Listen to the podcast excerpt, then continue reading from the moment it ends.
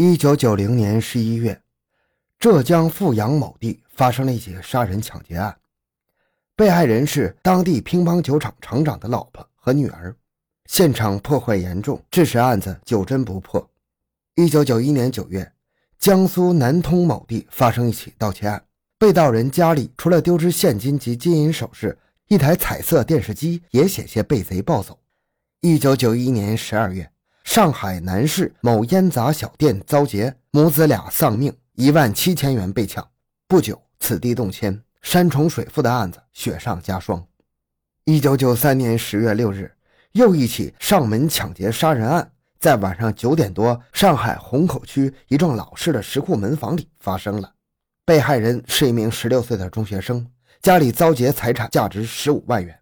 中学生的父亲早不出去，晚不出去。偏偏当晚出去到邻居家打了一场原本不想打的麻将，这场麻将很蹊跷，四个人的麻将五个人打，总是有一个人出出进进的。案发后，这个人讲不清楚这十五分钟他外出做什么了，引起警方的怀疑。十五分钟不够作案时间，可如果不是他，会与他无关，他为什么要撒谎呢？而嫌疑人的破绽正是警方破案的抓手，抓住不放，穷追不舍，开拓思路，串并案子。利用矛盾，各个击破，将同案人尽收网里，将所有的犯罪一一审出。五天五夜，后发制人的警方获胜了。五天五夜，自以为高智商的他败了，惨败。如果他早听说过这句古老的戏文“机关算尽太聪明，反误了卿卿性命”，就该明白，命只有一条，是不好玩的。欢迎收听由小东播讲的《死亡游戏》。回到现场，寻找真相。小东讲故事系列专辑由喜马拉雅独家播出。看守所，杨国柱在苦思冥想，想他做下的一件件案子，想成功处和失手处，他想的非常吃力。属于他的生命只有倒计数的日子，听得见死亡的脚步声由远及近而来。越来越像，相信意志再坚强的人，此时也难以集中精力回溯即将打住的人生履历。何况杨国柱知道自己并不是一个坚强的人，只是自以为聪明罢了。聪明并不是缺点，可是如果倚仗聪明玩的聪明，不顾及其他，不考虑用聪明去做些什么事情，行善还是作恶，那份聪明就不一定是长处，还有可能给别人和自己带来灾难。这是不同于以往的算计与设计。以往他只算目标，只算达到目标的措施，只算实现目标的好处。换句话说，只算胜不算败。以往聪明和精明的算计，那不是大大的胜利了吗？而且逢凶化吉了吗？即使细节上出现与设计不符的误差，那只能怪当时的运道不好。而后靠着聪明也补回来了。喝凉水还有塞牙的时候，人不能总是走鸿运，当然也不能总走背字不是说月有圆缺，天有阴晴，人体的生物钟有涨潮落潮吗？缺了会圆，落了会涨，难道这一潮落下去就再也涨不起来了吗？一辈子就这么落花流水去了吗？不甘心，错在哪里呢？细想起来，自己从没有把这辈子怎样活当做一件大事好好设计过，更没有想过一次次自以为成功的记录相加会等于失败。而一次失败就是覆水难收，直至搭进自己四十岁的生命，重新走进这四墙一顶、有地无天的地方，使他压抑、心乱如麻。六年前自己不是从这地方出来了，并且发誓再也不进去了吗？六年前自己是以劳动改造好、减刑两年的身份走出这种地方的。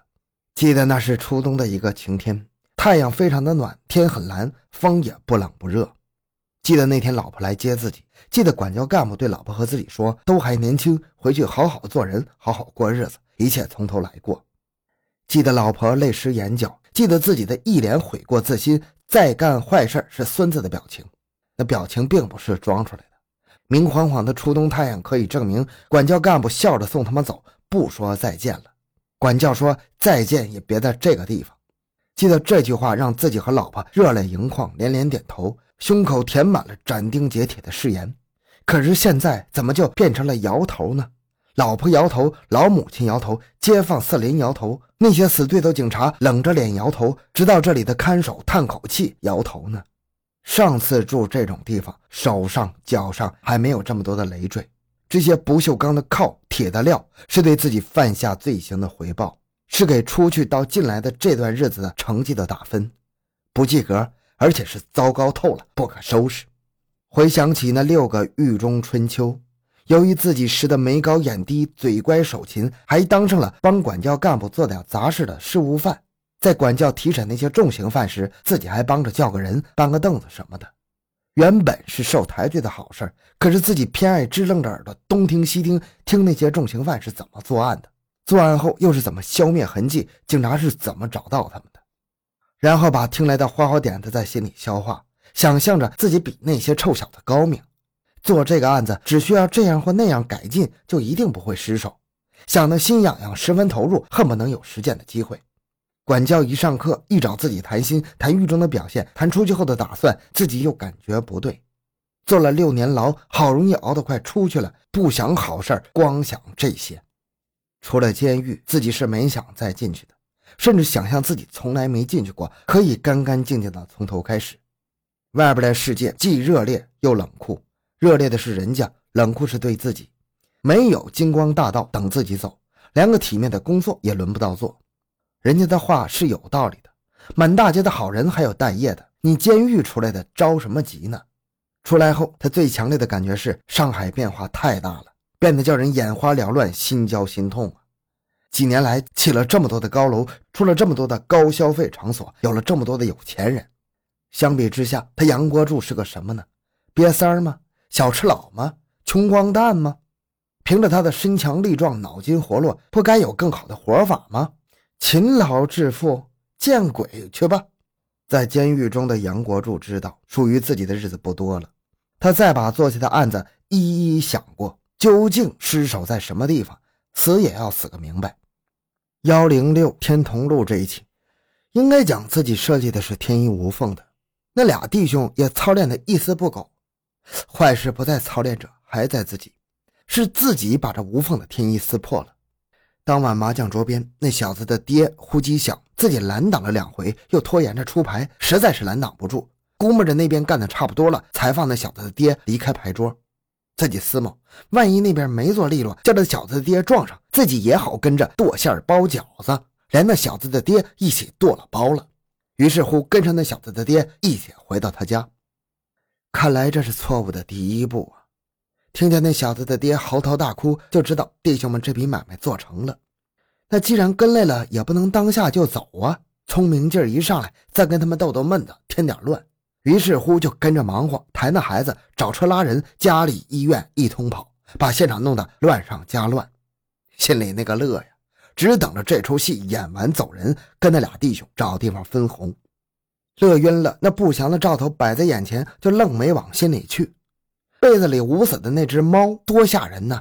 半大的狸花猫，毛乱乱的，眼睛半睁半闭，好像什么都明白，只等着开口说话了。自己最怕猫了。老人说猫有九条命，谁知道它前生是什么变的？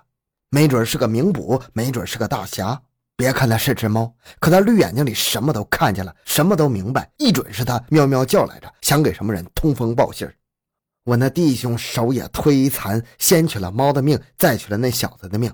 弟兄俩走的时候，倒是把那只猫给弄走啊！别留在这里吓人呢。往后的日子里，那只死猫好像在不断的复活，时不时的弓着背、炸着毛，蹑手蹑脚的走进杨国柱的梦，一把把把他的梦给抓醒。现场车穿街而过，十一刚过，街巷里弄的国庆装饰缤纷炫目，商店橱窗里的节日氛围于是未减。绝大多数上海人努力把自己的日子折腾得一天比一天好。他们希望远离灾难，他们讨厌街上疾驰过的警车，视为不吉祥。车中坐着表情肃然的警察，他们也不乐意警灯闪闪扫太平盛世的兴。他们之所以这样做，一般是发生了比警笛扰民要严重多的案子。十月六日晚上十点五十五分，接幺幺零报警之后，虹口公安分局副局长宋孝慈和刑侦支队郭建新队长带着技术人员和侦查员赶到案发现场，八零三刑科所的法医也赶到现场。发案现场是天同路四百七十八弄三十三号一座老式的石库门房，该房住着被害人张海涛一大家人。